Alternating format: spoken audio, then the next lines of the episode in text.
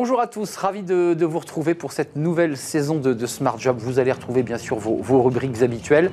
J'espère que vous avez passé bien entendu un, bel été et nous allons être ensemble eh bien, pour toute la saison, toute l'année, euh, pour parler emploi, ressources humaines, démission, euh, toutes les stratégies aussi gouvernementales en matière de, pouvoir d'achat. On traitera évidemment de tous ces sujets dans l'émission. Vous connaissez notre rendez-vous euh, et tout de suite, eh bien, au sommaire, évidemment, vos rubriques habituelles, bien dans son job aujourd'hui pour cette émission de rentrée, les entreprises face aux enjeux de la grande démission. Ça, c'était un sujet déjà qui, euh, dont on avait beaucoup parlé la saison précédente et on va en parler aujourd'hui avec Frédéric Petitbon, associé People and Organization chez PwC France et Maghreb, avec une étude mondiale et on fera évidemment un focus euh, sur la situation française. Smart et Réglo, euh, la rubrique de droit, vous la connaissez, et si le harcèlement sexuel en, entreprise était un, problème, une difficulté, comment réagir lorsqu'un un employeur est alerté? On fera le point avec Étienne Pujol, avocat en droit social au cabinet Berilo. Puis dans le cercle Pour cette émission de rentrée, c'est bien normal. On donnera la parole au DRH, au vice-président de l'Association nationale des, DRH, Benoît Serre.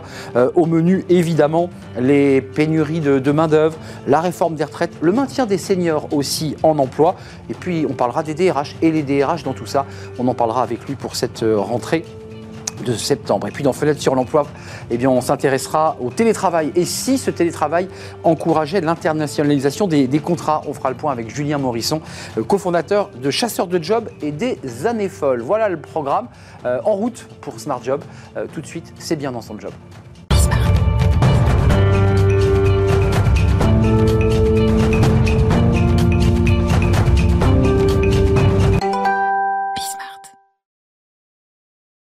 Bien dans son job et on parle de vider quoi Bien de la grande démission. On en a beaucoup parlé. Euh, ce mot est venu des, États-Unis.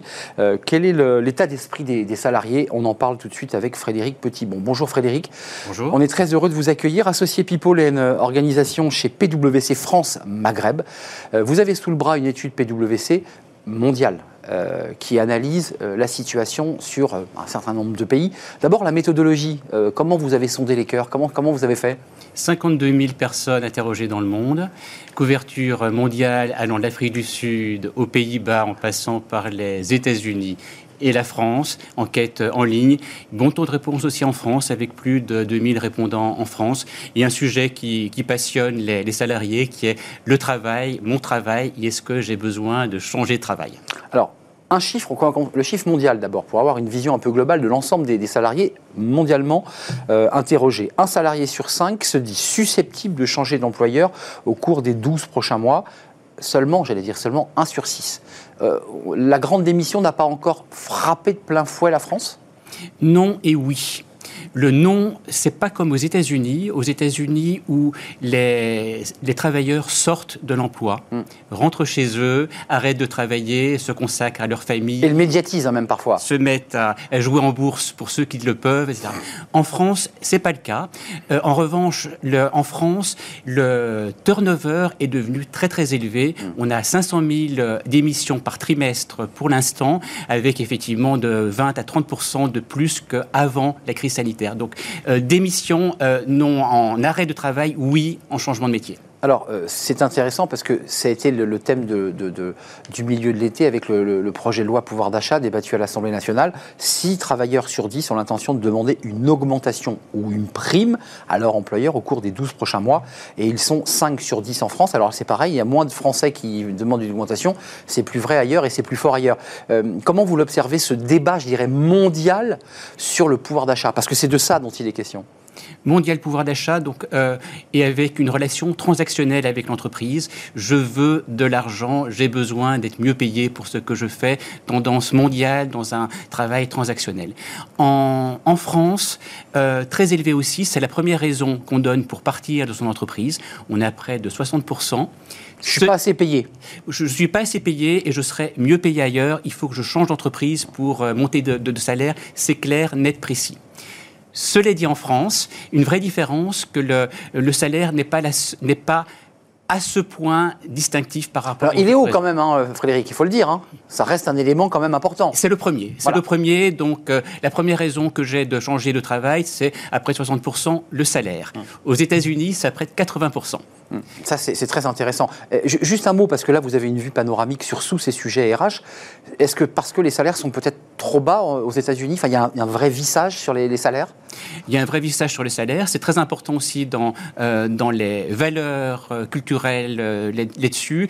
Et en plus, on a beaucoup de, de, métiers qui sont des, des métiers cheap, si je peux le dire comme ça, donc avec effectivement métiers pas payés. Les, métiers industriels de forte valeur ajoutée sont malheureusement pas les métiers les plus importants aux États-Unis et en France aussi d'ailleurs. On appelle ça des jobs même aux États-unis, ce sont des jobs. C'est des jobs, des mini-jobs euh, si on veut, effectivement. Euh, grande démission, ces chiffres, c'est quand même pour nous éclairer par rapport à votre étude. On va les découvrir. 71% euh, justifient, vous l'évoquiez, leur grande démission par une hausse des salaires. Ça reste haut, mais quand même 69%, et là c'est là où ça devient intéressant en France, c'est que c'est la recherche recherche d'un travail épanouissant. Et on en arrive à la qualité de vie au travail, la QVT.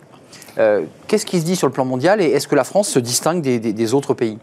La France se distingue des autres pays en mettant plus haut les, les questions d'épanouissement, les questions d'autonomie, les questions de sens au travail, qui sont en dessous du salaire, mais à 50% de, de raisons pour, partir.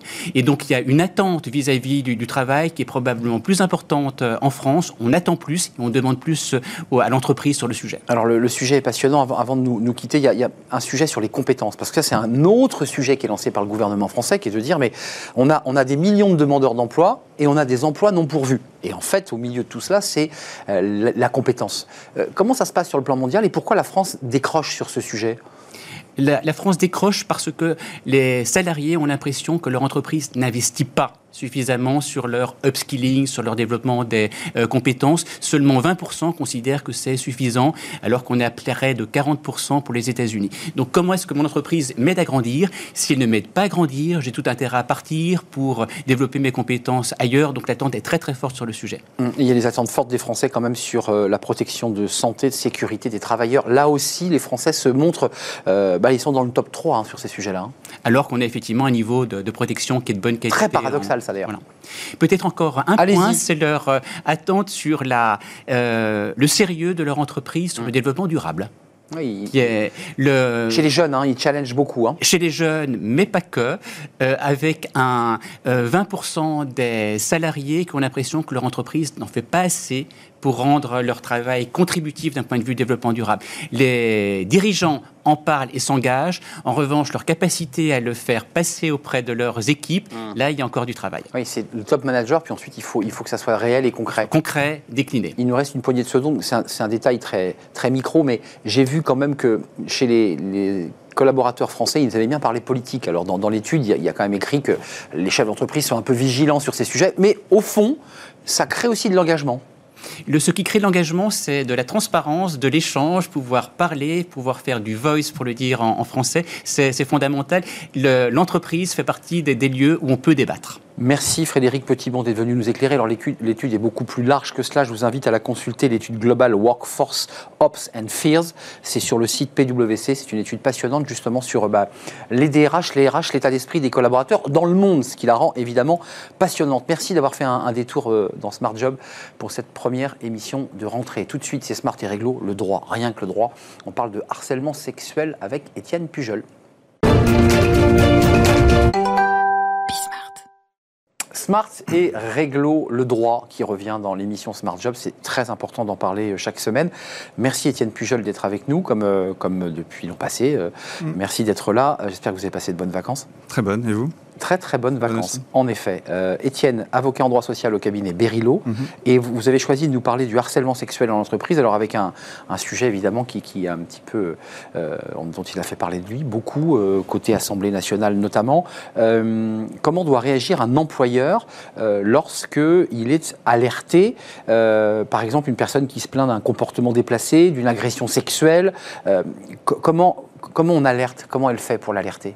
Quelle est la filière Normalement, elle a des canaux, elle a des biais de remontée d'informations. Les entreprises ont l'obligation, celles qui ont plus de 250 salariés, de désigner un référent euh, harcèlement sexuel. Comme le référent Covid, il y a le référent harcèlement sexuel. Exactement, il y, a, il y, a, un référent qui est donc le canal. Sinon, les autres canaux habituels sont les DRH, sauf si le DRH est le harceleur l'employeur supposé Hmm. ou les représentants du personnel, sauf si bien entendu les représentants du personnel sont euh, les personnes euh, supposées auteurs de, de ces, de ces infractions. Euh, alors, juste pour définir en termes de droit, parce que Oui. c'est un vrai sujet, euh, agression, harcèlement, c'est quoi une agression sexuelle et, et- et elle est définie par quel geste ou par, par quelle situation? Oui, alors il y a, il y a effectivement un- une sorte de maelstrom de, de comportement et il faut faire bien attention. Il faut que vos téléspectateurs comprennent bien de, de quoi on parle parce que euh, effectivement, c'est pas la même chose de mettre la main aux fesses ou toucher la poitrine d'une collaboratrice euh, quand ça va dans ce sens-là euh, que simplement faire des plaisanteries grivoises ou draguer au travail.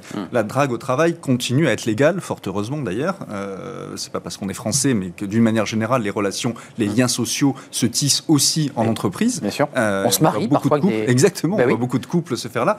Euh, là où ça bascule, c'est quand un des protagonistes tente de prendre l'ascendant euh, sur l'autre, c'est-à-dire fait du, carrément du chantage euh, au licenciement. Par sa position hiérarchique, Par sa par position exemple. hiérarchique, exactement, ou, euh, ou d'autres, d'autres biais. On a aussi des, des comportements euh, sexistes ou en tout cas répréhensibles pour des, des hôtesses d'accueil, par exemple, qui sont victimes euh, de harcèlement euh, parce que ben, des clients viennent et leur font des réflexions.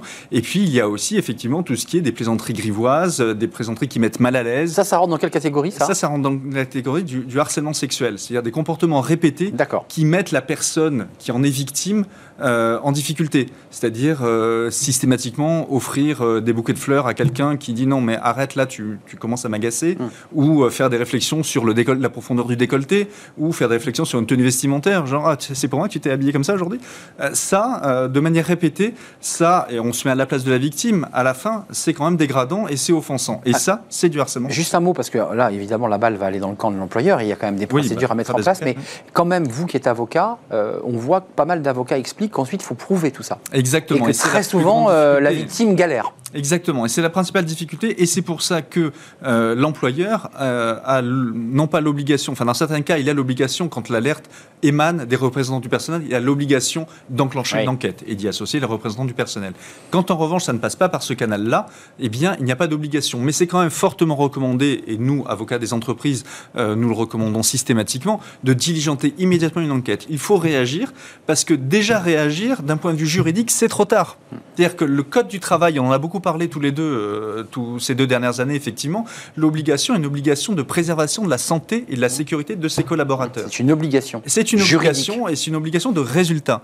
Et le fait donc que, le, que le harcèlement soit avéré, c'est déjà trop tard pour l'employeur, sa responsabilité est déjà engagée. Euh, donc il faut mettre en place des, obligations, des, des formations et de la prévention. Et de la prévention. Et pouvoir le prouver. C'est pas tout de dire euh, dans une charte, euh, oui, bien sûr, on est très sensible à l'égalité homme-femme, évidemment, le harcèlement, c'est pas bien, etc. Non, il faut pouvoir le prouver, prouver qu'on a sensibilisé tout le monde, c'est-à-dire pas uniquement avoir fait de l'affichage, mais avoir fait le cas échéant des actions de formation.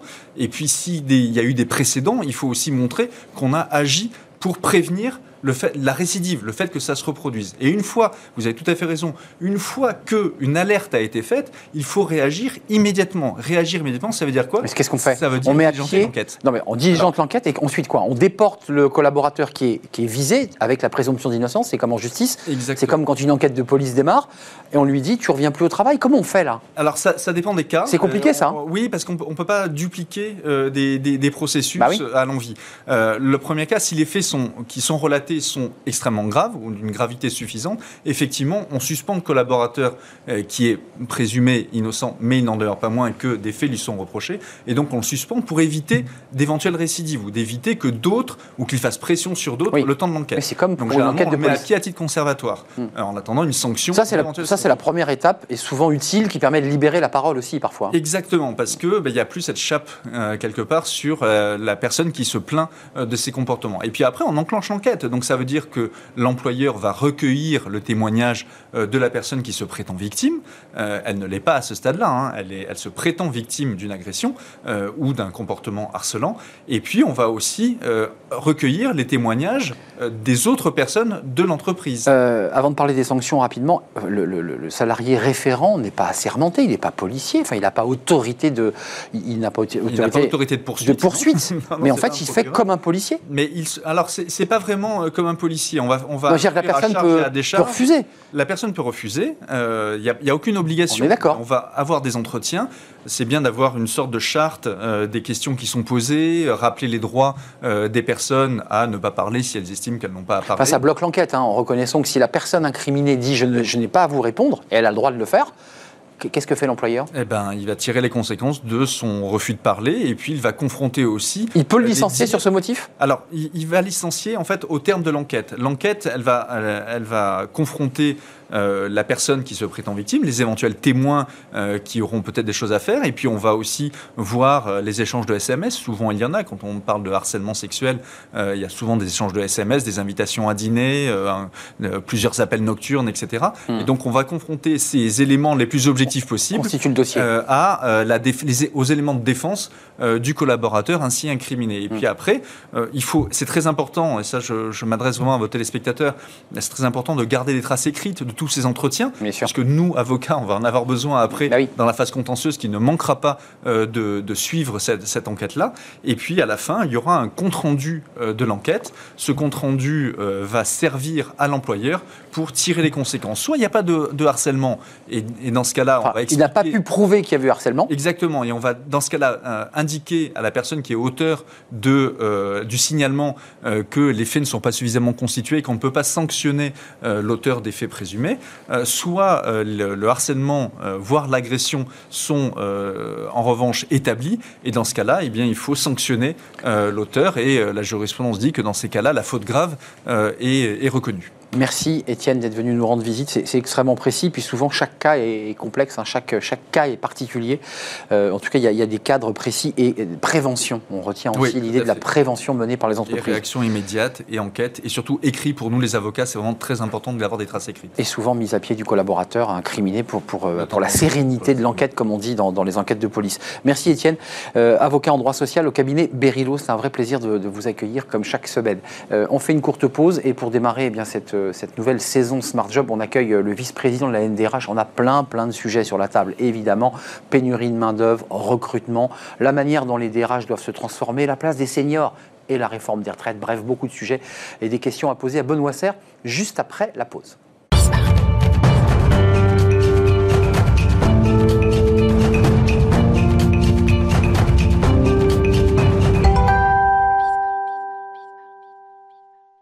Le Cercle RH et un grand entretien aujourd'hui pour démarrer cette, euh, cette saison avec Benoît Serre. Bonjour Benoît Serre. Bonjour. Euh, vice-président de la NDRH, l'Association nationale des DRH. Vous êtes DRH France L'Oréal et vous vous exprimez euh, régulièrement dans les médias sur les, les grands sujets qui agitent l'actualité. Euh, et puis vous écrivez aussi beaucoup des articles où vous évoquez l'idée que les DRH doivent se transformer, qu'ils doivent faire leur, leur évolution. On va parler de tous ces sujets parce qu'il y a beaucoup de sujets de rentrée. Commençons par le, le- le sujet qui semble être euh, la priorité du gouvernement, c'est la, pénurie de main-d'œuvre.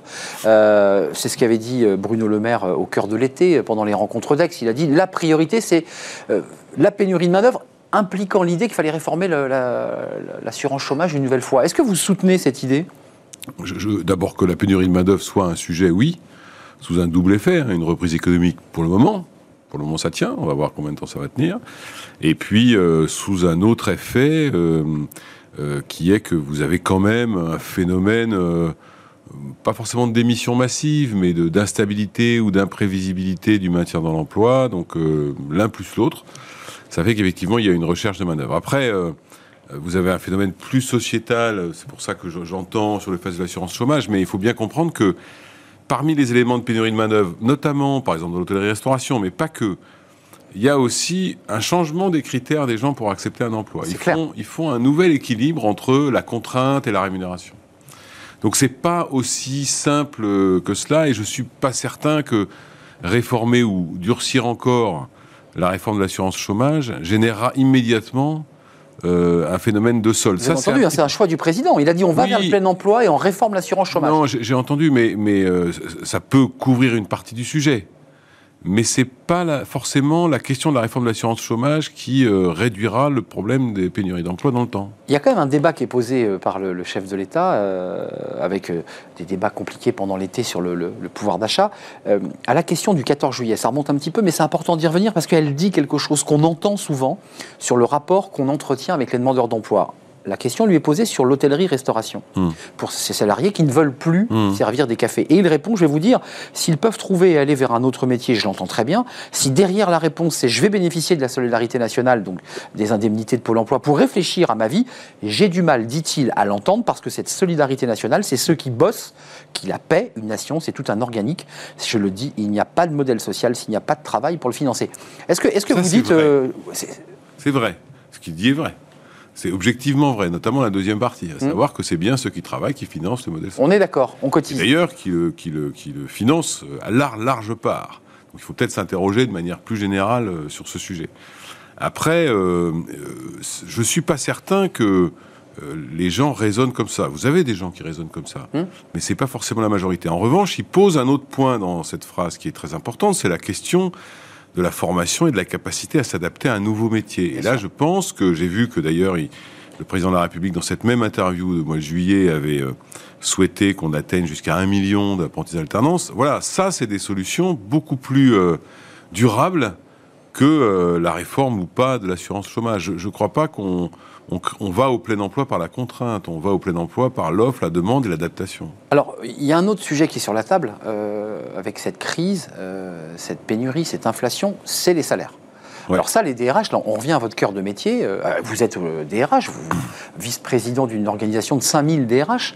Ça fait quoi? Ça fait 11 millions de... À peu près, ouais. plus de Un peu 11 millions de salariés. ouais. Ça veut dire que tous vos collègues, ceux qui sont dans cette euh, association NDRH, sont sous pression cette rentrée. Bah, il faut comprendre que toute l'économie est sous pression, toutes les entreprises le sont, qu'elles soient petites ou grandes, tout simplement parce qu'on est face à une situation d'inflation qu'on n'a pas connue depuis 30 ans. Mm.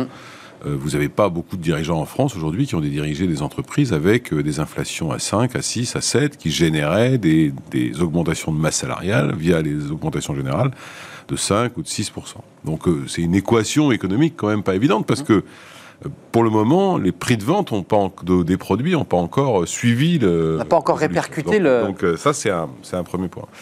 Donc c'est vrai qu'il y a une attente assez forte sur le pouvoir d'achat. Ça, c'est le problème du gouvernement, avec les débats qu'on a entendus euh, assez vifs quand même hein, pendant la Mm. sur la question. Bon, ça, Ah, c'est des prime ou mesures. salaire Parce que c'est la question Bah, c'est des mesures, c'est des mesures qui ont leur utilité, on est d'accord. Mais structurellement, ça veut dire que vous avez des modèles euh, économiques d'équilibre qui sont en train d'évoluer euh, Hum. dans l'entreprise, Euh, avec euh, bah, une production qui coûte plus cher, donc une productivité euh, qui doit être meilleure, et en même temps une réalité qui est l'inflation. Alors, vous vous souvenez que le, le projet du gouvernement, c'était le pouvoir d'achat et le partage de la valeur ajoutée. C'est Oui. un sujet dont j'ai eu l'occasion de venir parler ici. Moi, j'en parle déjà depuis deux ans. Je pense que le vrai sujet, il est là.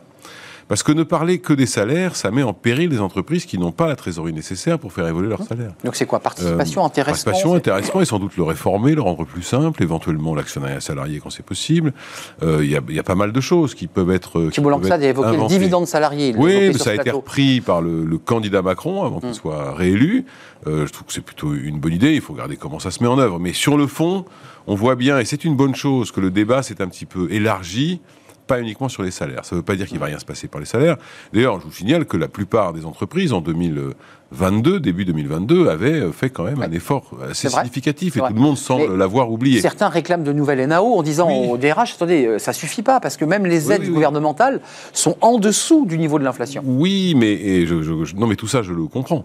Euh, le- la gestion de vos charges, c'est une gestion euh, globale. C'est-à-dire que vous avez à la fois vous, euh, la même entreprise qui pourrait augmenter ses salaires va vous dire, certes, mais en même temps, mes coûts de transport ont augmenté, Oui, mes oui. coûts de production ont augmenté, donc je dois trouver un, nouvel, équi- un nouvel équilibre entre tout cela. Donc c'est pas euh, c'est pas si simple. Après, moi j'ai toujours observé comme vice-président de la NDRH que la plupart des entreprises qui pouvaient le faire l'ont Le- fait. ouais. Donc il n'y a pas de raison d'imaginer que celles qui pourront le faire le feront. Mais en revanche, je me méfie du côté très général. Parce que vous avez des PME aujourd'hui, il y en a beaucoup à la NDRH qui sont confrontés à des remboursements de PGE, à des problèmes de trésorerie, Mmh. Vrai. à des bon. pas Ils ont commencé les remboursements. Et donc il ne faudrait pas que une mesure court terme vienne mettre en péril le moyen terme. Alors, quelques sujets euh, sur les DRH, parce que vous avez écrit un papier sur euh, il faut nous transformer. Puis, dans une émission euh, il y a quelques semaines, vous évoquiez l'idée de, de faire quasiment la, la révolution. Les DRH doivent faire leur révolution. Vous alliez Ouais. jusque-là. Je, je me suis laissé quand même euh, dire que la, la qualité de vie, on l'a vu il y a quelques instants d'ailleurs avec l'étude euh, PwC, Mhm. la qualité de vie au travail, euh, c'est un sujet qui, est- qui a pris une place énorme. Mais vous parlez de quoi, vous De qualité de vie au travail ou de qualité du travail Parce qu'il y a un vrai deux. sujet. Je parle des deux, dire que la qualité de vie au travail, on évoquait l'hôtellerie-restauration, par exemple le fait d'être euh, pas très bien payé pour des métiers avec des horaires à coupure, ça c'est de la dégradation de qualité de vie du travail. Euh, la qualité du travail, c'est ce que d'autres appellent le sens. Moi, Mmh. j'ai essayé d'élargir un peu la notion, disant que le sens au travail, bon, euh, les, tout, tout, tout, tout le, travail n'a pas de sens, faut le reconnaître. Il y en a qui en ont, il y en a qui en ont plus difficilement que d'autres. En revanche, euh, le fait de bien savoir quel est votre rôle, quel est votre rôle dans la chaîne de valeur de l'entreprise, en quoi vous avez d'une certaine manière un caractère un peu irremplaçable, c'est autant d'éléments qui créent de la motivation et de l'engagement parce que vous savez pourquoi chaîne. vous êtes là. Ça, C'est important. Vous savez pourquoi vous êtes là. Autrement dit, je n'oppose pas la qualité du travail à la qualité de vie au travail. Je dis simplement, on a beaucoup avancé sur la qualité de vie au travail depuis euh, des années. Mmh. Peut-être qu'en avançant là-dessus, on a un peu oublié euh, la qualité du travail euh, lui-même et le pourquoi des choses. Et je pense Oui. qu'on perd jamais de temps à expliquer le pourquoi des choses. Non, parce que la qualité de vie au travail, il y a une- un caractère autour du périphérique, autour du travail. Oui, alors comment j'y accède, comment je me déplace, comment je mange. Alors il y a ça, il y a ça, mais ça va beaucoup plus loin et du coup ça, ça posera nécessairement un jour la question euh, du rôle de l'entreprise qui vient se substituer à un rôle plus sociétal. Pourquoi pas? Moi, ça fait un certain temps déjà que Oui, mais il y a un l'entreprise moment où il va falloir trouver la limite de cela, parce que ou alors dans ce cas-là, euh, on dit que c'est l'entreprise qui assume la responsabilité du truc et pas la solidarité nationale. Eh oui. Pourquoi pas? Mais euh, ça, c'est réservé à des plutôt des grandes entreprises Ça, qui ont vrai. les moyens. Donc, je suis pas certain qu'entre euh, le développement inégal du télétravail d'un côté, euh, le transfert vers l'entreprise d'un certain nombre d'éléments de type euh, sociétal, euh, on, on risque pas de creuser encore plus un monde du travail qui est déjà un peu séparé en deux. Donc, il faut c'est faire attention à ça. Euh, Un mot sur les compétences, et puis on va se tourner ensuite vers les seniors, parce que c'est un sujet que vous portez depuis longtemps à la NDRH, euh, puisque ça nous amènera à évoquer, pour terminer, la réforme des retraites. Mm. Euh, les compétences. On- les, chiffres PISA, alors on les, on les sort souvent, et c'est pas à l'honneur de la France, sont mauvais. L'illettrisme ou la Mm. difficulté de déchiffrer des Mm. jeunes de 16 ans sont, sont- sont énormes. On voit qu'en France, il y a un problème de compétences. Qu'est-ce que vous proposez? Quelles sont vos idées, vous, les DRH, pour dire moi, je recrute des gens qui n'ont pas les compétences ou qui ne sont pas au niveau? Bah, déjà, le, premier sujet, c'est que l'entreprise, elle a un rôle et une forme de responsabilité euh, d'assurer ce qu'on appelle, c'est un mot barbare, euh, l'employabilité de ses salariés. Et donc, dans une phase euh, actuelle avec des métiers qui changent très fort, elle a une responsabilité de formation continue extrêmement, extrêmement importante. Et d'ailleurs que la plupart assument plus ou moins. Alors, la réforme de la formation professionnelle a un petit peu réorienté les financements. Bon, c'est un peu Mmh. compliqué, mais C'est mieux, c'est plus- c'est un peu plus clair quand même. oui, c'est plus clair. Et puis moi, j'ai entendu la nouvelle euh, ministre, la Carole Grandjean, Hum. euh, qu'on connaît bien, la Ouais. NDRH d'ailleurs, euh, qui avait annoncé Qui connaît bien le. Et sujet. Je pense que c'est très important. Elle connaît très bien le sujet. Ça, c'est plutôt pour nous, en tout cas, DRH, une bonne nouvelle. Je crois même qu'elle a été adhérente à la NDRH à une époque. Donc, euh, Voilà, c'est plutôt une bonne ça y est, c'est nouvelle. dit. Non, mais c'est très bien. Vous aurez On porte est- ouverte dans son Non, mais on est très content parce que c'est important d'avoir des gens qui, qui maîtrisent bien les. Parce que c'est assez compliqué. Très technique. en fait, pour, pour aller vite, vous avez deux problèmes. Vous avez un problème court terme, ça c'est euh, la formation continue des gens pour les adapter au plus vite à la nouvelle situation, qu'elle soit technologique ou autre, organisation du métier. Puis vous avez, vous avez une, une dimension un peu plus long terme et qui est absolument fondamentale pour pour pas payer un jour cher. Euh, c'est le- la réduction urgente de l'écart entre le monde académique, le monde scolaire et l'entreprise. Euh, ça, c'est un sujet absolument, euh, On absolument majeur. L'alternance, tous ces sujets. Ça, qui- ça aide. Ça avance. Ça aide, mais, Oui. mais je crois qu'il y a une intention, de ce que j'ai compris d'ailleurs, euh, de, de, de, de réformer les lycées professionnels, de faire rentrer l'entreprise dans l'école et l'école dans l'entreprise. Hmm. Et ça, le, le- le ministre Blanquer avait déjà vrai. initié cela. Euh, et c'était un point très positif. Je, je pense que ça va continuer dans ce sens-là. Ça, c'est la solution euh, moyen terme. Je vais vous donner un exemple très simple. Euh, Il y a une pénurie considérable d'emplois sur les ingénieurs pour une raison simple, c'est qu'il n'y en a pas assez qui sortent des écoles. C'est exactement Donc ça. ça, on aurait dû y penser. Donc, On manque d'ingénieurs. Si, si on ne le fait pas maintenant, c'est un petit peu le numéro exclusif des médecins. Quoi. Vous le payez dix ans plus tard. C'est ça. Donc euh, il faut voilà donc le, le- le rapprochement et la plupart des entreprises, la celle dans laquelle je suis euh, en est euh, Oui. témoin, a la volonté, et le fait déjà d'ailleurs, de se rapprocher du monde de l'école, non pas pour, euh, Pour, capitaliser le monde allez- de l'école, non, sourcer, pour leur faire comprendre ce que c'est qu'une entreprise, les aider à choisir l'orientation professionnelle, et puis surtout, peut-être d'ailleurs échanger sur, voilà, nous, ce qu'on voit comme compétences de demain, c'est plutôt ça, etc. Mmh, On ne veut pas faire les programmes, on veut juste que cet élément soit pris en compte, et qu'il le soit plus... Moi, j'ai connaissance, par exemple, je ne le citerai pas, parce qu'on est à l'antenne, mais j'ai connaissance qu'il y a un master 2 RH où les étudiants n'ont pas eu l'intervention d'un seul DRH pendant 18 mois. Enfin, pendant 16 mois. C'est absurde. C'est très léger, ouais. C'est très dommage. Hum, hum. C'est très dommage pour le master lui-même, bon, c'est sa responsabilité. Et puis c'est dommage pour les étudiants, parce qu'après tout, c'est les métiers vers lesquels ils se dessinent.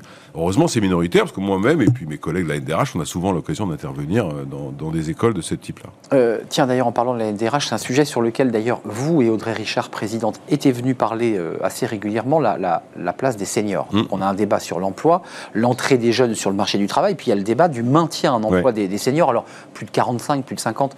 Euh, est-ce que vous êtes toujours sur la même ligne? Est-ce que vous dites qu'il faut euh, euh, réfléchir à, une- à un accompagnement, comme on a pu le faire d'ailleurs avec les jeunes, c'est-à-dire une fiscalité qui permette à l'entreprise Oui, de dire bah. je, je garde ce senior? Nous, on a identifié le sujet des seniors très- il y a très longtemps, en fait, dès 2017. Donc, euh, bon, on a, comme quoi on est, on est tenace, ou on est entêté, je sais pas. Hum. Et patient. Aujourd'hui, j'observe quoi? Que d'abord, le président de la République, dans sa fameuse interview du 14 juillet, que vous avez cité tout à l'heure, il l'a dit ça. Oui. Donc c'est nouveau quand même, c'est une bonne nouvelle. On a bien compris que la réforme des retraites, qui sera évidemment difficile à faire passer, euh, sans un, un vrai plan, euh, euh, je sais pas, on va l'appeler un senior une solution si vous voulez, euh, c'est un marché de dupes. une bonne piste, C'est ça. un marché de dupes. Ouais. Donc, donc ça, c'est un point très important. Et nous, au LNDRH, on est très contents parce qu'on porte ce sujet. Vous savez, on a été les premiers à proposer un index senior qui n'a pas été retenu, mais peu importe, on a mis le sujet. Maintenant, il y a une sorte d'évidence qui s'est installée, on a contribué au débat, et c'est une partie de nos responsabilités. La seconde chose, c'est que nous, on dit, arrêtons de, de- de développer des politiques de soutien aux seniors à 45 ans, mettons-les à 55, parce que quand vous regardez les statistiques, et euh, je suis venu ici avec Gilles Gâteau, qui Exactement, mêmes choses de la PEC. c'est à ce moment-là que les, les problèmes commencent. 45 ans. Non pas, incroyable. non pas dans la capacité à, à rester en emploi, parce que ça, les entreprises ont, se sont beaucoup améliorées, mais à en retrouver un. Donc il faut concentrer Oui. les politiques de soutien et d'aide sur 55 ans et plus. Et puis euh, après, il faut que les entreprises elles-mêmes s'engagent. Vous avez peut-être vu le, le programme euh, euh, 50 générations là, qui a été lancé par 50 entreprises. En plus, je peux en parler à l'aise parce que l'entreprise qui est à l'origine de ce projet, c'est L'Oréal. Donc tant mieux. Et donc si les grandes entreprises, toutes les moyennes d'ailleurs, s'engagent elles-mêmes à dire on va faire l'effort de recruter, conserver, développer, former les seniors, alors si on estime on va y arriver. Il y, a, il y deux sujets. Excusez-moi, euh, Benoît Serre, il y a l'idée de maintenir en emploi Ouais. un senior ou parfois la tentation. Mmh. d'un DRH disent mais moi je vais faire faire une petite charrette pour pouvoir libérer un peu d'espace et de masse salariale. Et puis il y a l'idée d'en recruter. Oui. Euh, c'est deux sujets un peu différents sûr. finalement. Bah, autrement dit, les conserver ou créer des conditions de départ protectrices via les congés de fin de carrière qui ont été mis en place par exemple en 2017, C'est ça. ça marche plutôt pas mal. Donc c'est déjà un premier point. Le deuxième point, c'est la capacité à embaucher. Ça, c'est sûr. Euh, et, de le faire, que- et de le faire. Et de le faire. C'est sûr qu'il y a plein de freins qui viennent aussi des entreprises. hein. Alors je pense, je, je pense pas que le fait de faire des, des améliorations fiscales va résoudre 100% du problème, mais si les entreprises, les partenaires sociaux et l'État s'engagent dans un plan pour l'emploi des seniors euh, aussi fort qu'ils l'ont fait pour un jeune solution, il n'y a pas de raison que ça marche pas. Mm. Et ça, c'est un point euh, important. Et puis surtout, attention à ne pas euh, nous créer, parce que là on rentre dans les phases avec tout le baby boom qui part à la retraite, Mm. c'est-à-dire qu'ils sont en train de partir, c'est-à-dire une, une armée de retraités pauvres dans ce pays. Et ça, ce serait euh, socialement et sociétalement euh, dramatique. Avec des pensions trop faibles Exactement. qui ne leur permettent plus aujourd'hui, et c'est déjà le cas hein, euh, depuis Ouais, ouais, quelques sûr. années, de vivre Oui, décemment. et puis avec l'allongement de la durée de la vie. Enfin, un- nous, on a toujours dit à la NDRH, ce n'est pas qu'un problème économique, Hmm. c'est un problème sociétal. Puisque ces gens-là, de 55, 60, ils aident, ils sont aidants de leurs propres Ou parfois parents, des enfants ils aident aux leurs enfants. Bon. Hmm. Donc c'est un vrai problème sociétal. On est content de constater qu'enfin le sujet semble être à l'agenda du gouvernement. C'est un sujet que vous portez depuis longtemps. Vous avez Mmh. été pilote à la NDRH et leader sur ce sujet. Vous l'êtes toujours. Il y a quand même aussi un désir ou pas de continuer à travailler. On voit aujourd'hui même pas uniquement des, des salariés dans des métiers pénibles, même des cadres qui vous disent. euh, moi j'en peux plus. Oui. Est-ce que le débat du sens, là aussi pour eux, euh, n'est pas posé aussi? Oui, dire après tout, moi, Non, mais euh, c'est respectable. Ce que je veux dire par là, c'est que euh, la liberté donc. il y a des. so- Oui, mais d'abord la liberté avant tout. Là, il y a le projet de la CFDT de la Banque des Temps Ouais. Qui permet aux gens de choisir un peu. Je trouve que ça c'est assez malin. Faut voir comment ça va avancer. Euh, Il y a aussi euh, le fait, il y a des dispositifs comme les congés de fin de carrière qui permettent aux gens euh, de partir en étant protégés avec leur retraite à taux plein, qui aujourd'hui coûtent très cher et qui n'ont réservé qu'aux grandes entreprises. Pourquoi le gouvernement ou les pouvoirs publics ou le Parlement, je ne sais pas, mettre en place un système contradictoire. pour les PME Non, entre l'idée de les maintenir en emploi et de proposer des Oui. dispositifs qui les font partir. je, je sais bien, mais pour les maintenir en emploi, il faut qu'ils aient envie d'y rester. C'est ça le débat. Je crois que, bah, on parlait tout à l'heure de qualité du travail, il y a la question de la pénibilité, euh, sens, hein. mais c'est vrai que le, le- le sujet, euh, c'est que si la réforme des retraites du gouvernement, telle qu'elle est euh, pressentie, elle a pour euh, vocation à faire travailler les gens plus longtemps, ça va être compliqué. Si elle a pour vocation à augmenter les pensions, alors le regard est un peu différent. Hmm. Qu'on c'est le acceptera la réforme. Mais bien sûr. Eh oui, bien sûr. Mais bien sûr. Donc, Donc, voilà. ça. Donc bon, on verra comment ça va se passer, parce que je pense que ça va pas être une réforme Ouais. simple à faire passer sur la- un plan politique, mais ça c'est pas C'est la double peine. Vous évoquez l'idée d'une double sûr. peine. C'est-à-dire qu'on réforme, on fait travailler plus longtemps, mais au même moment, on baisse aussi. Alors, Euh, moi j'ai la- entendu le, le président de la oui. République, dans sa phase de candidature à la présidentielle, expliquer qu'il voulait faire deux choses. D'un côté, faire que les, Français travaillent plus longtemps pour des raisons de production, de productivité Mmh. et de- d'enrichissement du pays, et ça s'entend. Et en même temps, permettre une revalorisation des pensions jusqu'à un minimum de 1000. 1100 euros. Ouais, c'est ça. Très bien. Bah, chiche. Chiche. C'est ça qu'il faut faire. Parce que si on n'a que la moitié, ça marchera pas. Hum. Et, il y aura des crispations dans le pays. Merci Exactement. Benoît Serre. C'était un vrai plaisir de vous accueillir pour Merci cette vous. première émission sur tous les thèmes que l'on va traiter évidemment tout au long de, de cette saison dans, dans Smart Job. C'était un vrai plaisir. Vice-président de la NDRH, DRH L'Oréal France, euh, très investi sur tous ces sujets évidemment et notamment les, les seniors. Vous viendrez peut-être nous en reparler. Mais avec grand plaisir. Quand le gouvernement, La, saison s'ouvre. La saison s'ouvre, exactement. On termine notre émission avec eh ben, cette rubrique que vous connaissez bien, évidemment, Fenêtre sur l'emploi. C'est tout de suite.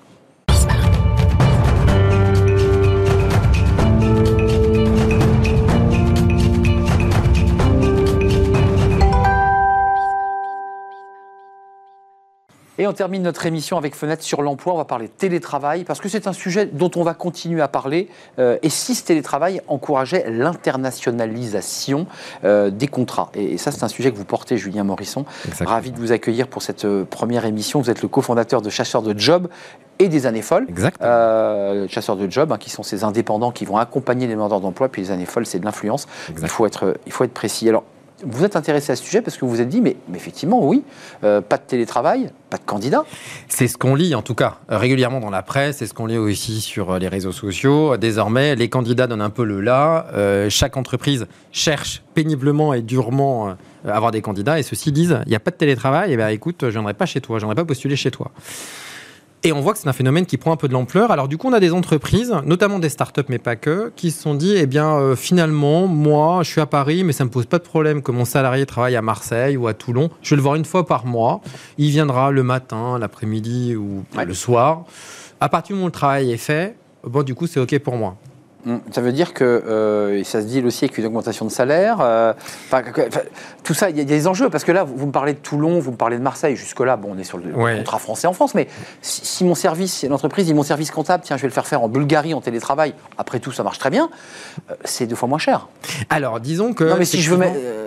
C'est une bonne remarque. Alors, l'aspect positif, on va commencer par le positif. Ouais, commençons par le verre Soyons un peu. C'est la rentrée, les bon sang. Français sont toujours un peu. Mais on a effectivement beaucoup de GAFAM qui recrutent. Euh, des, en tout cas, qui recrutent des Français en France et qui ont la capacité de pouvoir payer plus. On parle de 20, 30, 40% d'augmentation avec des grands groupes qui ont de plus en plus de mal à s'aligner et qui devront réfléchir à des politiques RH différentes. Hmm. Donc ça, c'est le côté effectivement qui est positif, qui va critiquer. C'est pas le salarié qui va payer 30% de plus, qui va dire non parce que mes collègues à moi sont moins payés, donc je vais rester avec. moi. Bah non, il va accepter. Voyons, ça me paraît être euh, Évident. Du, du bon, du bon sens. Mais effectivement, il y a un revers un peu de la médaille, si on peut dire. Alors, euh, j'ouvrais le sujet sur cette question, mais vous l'évoquez et c'est important. Il y a les recrutements français, bon, jusque-là ça va, mais il y a aussi le recrutement à l'étranger. Oui, alors Là, là ça, ça- ça disrupte tout, là. Et complètement. En fait, c'est assez fou. En scrollant euh, sur, sur LinkedIn, parce que j'aime beaucoup évidemment LinkedIn dans le cadre de notre, de notre agence, je suis tombé sur euh, une entreprise qui expliquait bah, Amis chefs d'entreprise, vous souhaitez recruter à l'étranger, bah, n'hésitez pas à passer par nos services. Et en regardant sur les commentaires, les commentaires étaient, euh, comment dirais-je, assez vindicatifs, en disant bah, d'accord, euh, puisque vous n'arrivez pas à recruter en France, vous allez faire du dumping social. Et, et en fait, l'entreprise, elle est assez simple. hein. C'est une entreprise de portage qui dit, mais vous voulez aller en Angleterre, bah, appuyez-vous sur une entreprise de portage en Angleterre. Mais vous voulez aller en Bulgarie, appuyez-vous sur une entreprise de portage en Bulgarie.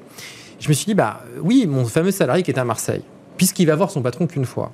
Finalement, le patron va se dire, mais que je vois mon salarié une fois qu'il soit à Marseille, que demain il soit à Sofia ou à Sao Paulo, finalement, ça change pas, pas grand-chose à Sauf la la donne. durée de voyage pour rejoindre une fois par mois l'entreprise. Oui, c'est pas. Non, si, mais- on, si on prend les transports collectifs, effectivement, de Sao Paulo, ça va coûter un peu plus cher que le Navigo. Mais vous dites qu'il faut avoir une logique beaucoup plus internationale, finalement. C'est ce que c'est le pari que font certains. Exactement. J'ai trouvé que c'était assez malin dans l'approche en disant, mais finalement, à partir du moment où on va transcender le télétravail, je pense qu'il faut comprendre, le télétravail transcende les distances et transcende même les frontières. Jusqu'à présent, on avait Internet, d'ailleurs. Internet, Internet exactement. entraînant le exactement, télétravail. Exactement. Avant, on avait, alors, lié notamment à la directive Bolkenstein, la possibilité pour des gens de faire détacher. Mais parce qu'ils venaient en France. Maintenant, le patron va dire, non, mais attendez, moi, il reste dans son pays et je paye les charges, je, paye euh, les services qui ont attrait euh, au, au coût, euh, coût de l'emploi, mais dans son pays d'origine. Et donc, c'est ça qu'on va sentir poindre. Des difficultés de recrutement, certes, mais moi, je vais m'implanter, je vais aller à l'extérieur, j'ai pas besoin de rester dans le pays, je vais pouvoir m'adosser à des structures, notamment celle-ci. Alors là, vous soulevez quand même un autre sujet, parce que Bolkenstein, ça avait suscité pas mal de, Oui. de débats, la fameuse directive Bolkenstein. Euh, on avait parlé, on avait évoqué le fameux plombier polonais. Exactement. Euh, ça avait été le, débat, pris en photo, ce, ce- ce très bel homme. Exactement. Euh, néanmoins, ça pose la question de l'harmonisation des règles euh, fiscales, euh, sociales européennes, et on les a pas. Ça veut dire que ça devient intéressant pour un salarié bulgare euh, d'être en télétravail pour une entreprise française. Exactement, parce qu'on peut imaginer que l'entreprise française, elle paiera plus que si elle restait travailler pour le bulgare. Et souvenez-vous ce que j'ai dit tout à l'heure, je vous ai dit, mais si Facebook ou si Amazon paye plus cher le français, le français va être très content. Il l'est un peu moins quand exactement la même chose se déroule, mais vis-à-vis de pays qui sont dont le coût de la main-d'œuvre. Et je mets bien le coût de la main-d'œuvre, je dis pas forcément le salaire, parce qu'on sait qu'en Ouais. France, on a un pays dont les charges sont importantes, joue. Et on voit bien qu'avec ce télétravail, j'insiste sur ça, et qu'à partir du moment où le lieu de travail devient quelque chose d'un peu lourd, d'un peu vaseux, que personne n'a envie de fréquenter, l'entreprise va se dire ok très bien, donc si j'ai plus besoin d'espace de travail, bah finalement pourquoi je peux pas travailler dans le monde entier? Et, et je trouve des sourcings de recrutement que je n'avais pas dans mon champ hexagonal pour la Exactement, France. exactement. Euh, en revanche, vous n'avez pas insisté, juste avant de nous quitter, c'est important, sur, sur ce, les réactions et commentaires, parce que tout ça Oui, ils très critiques. hein. Enfin, les Français, quand même, s'accrochent aussi à leur statut et à leur travail, quand même. Elles sont très critiques parce que d'un côté, vous avez l'encouragement du télétravail Ouais. qui dit mais moi je travaille de distance quand je veux, comme je veux et je veux pas d'impératif. De l'autre côté, il y a oui, mais alors du coup, nous on demande des augmentations de salaire. Donc si votre seule réponse est de recruter des gens en Bulgarie, en Roumanie, parce que c'est souvent ça qu'on prend comme exemple, ou en Espagne, bah du coup c'est pas ok. Et on voit bien encore une fois que bah, dans une situation qui met en avant du fait de l'offre et de la demande, qui mettrait les candidats en avant, eh ben les chefs d'entreprise jouent encore à un jeu de dumping social. Ce qui est pas tout à fait vrai. C'est- ce qu'ils craignent, en tout cas. c'est ce qu'ils craignent. Et ce que je trouve intéressant, c'est de dire finalement, et si euh, les entreprises qui euh, ne permettaient pas, euh, euh, et, euh, qui permettaient, on va dire, de sauver, alors les emplois c'est un peu excessif, mais en tout cas, on sait que Tesla, euh, on sait que de plus en plus d'entreprises, notamment JP Morgan, dans les analyses, considèrent elles que le télétravail en fait n'a pas fait des gains de productivité et veulent revenir à une situation. Et je dirais que les entreprises où il va falloir revenir, elles vont pas être délocalisables. Parce que vos salariés seront présents. Les entreprises, notamment les startups, où vous n'avez plus d'attache, où tout est à distance, je dis attention, Atomisé, ouais. warning, Mm. il va y avoir à ce jeu-là la possibilité de travailler dans le monde entier. Et donc finalement, qu'on travaille avec vous ou un autre, à partir du moment où les rapports sont distendus, attention euh, au lendemain qui déchante. Et ça pose des questions sur les harmonisations fiscales, Exactement. qui pose des questions sur le code de- de- de- du travail de chaque pays respectif, Oui. parce que finalement, il y a le temps de travail, enfin, toutes ces règles fixées dans des codes n'existent quasiment non, plus. il n'y en a pas. Euh, rien que par les décalages horaires, on peut travailler, se retrouver à faire des réunions de nuit euh, parce que le salarié est à l'opposé. Donc en fait, il y a tout à repenser. Oui, tout à fait. Merci Julien de nous avoir rendu visite. Julien Morisson, cofondateur de Chasseurs de Job. Les années folles, ça c'est de l'influence. Chasseurs de Job sont les indépendants qui vont accompagner des demandeurs d'emploi pour leur permettre de retrouver du travail. Merci d'être venu nous rendre visite pour cette première. C'est terminé. Bah oui, c'est terminé. Merci euh, à toute l'équipe. Merci à, Ulysse qui était à la réalisation. Merci à Thibaut Ausson. Merci à Fanny Griesmer et merci à Lily. Et moi je vous dis bah, à demain évidemment pour euh, bah, en avant pour une saison, la saison de Smart Job. Bye bye.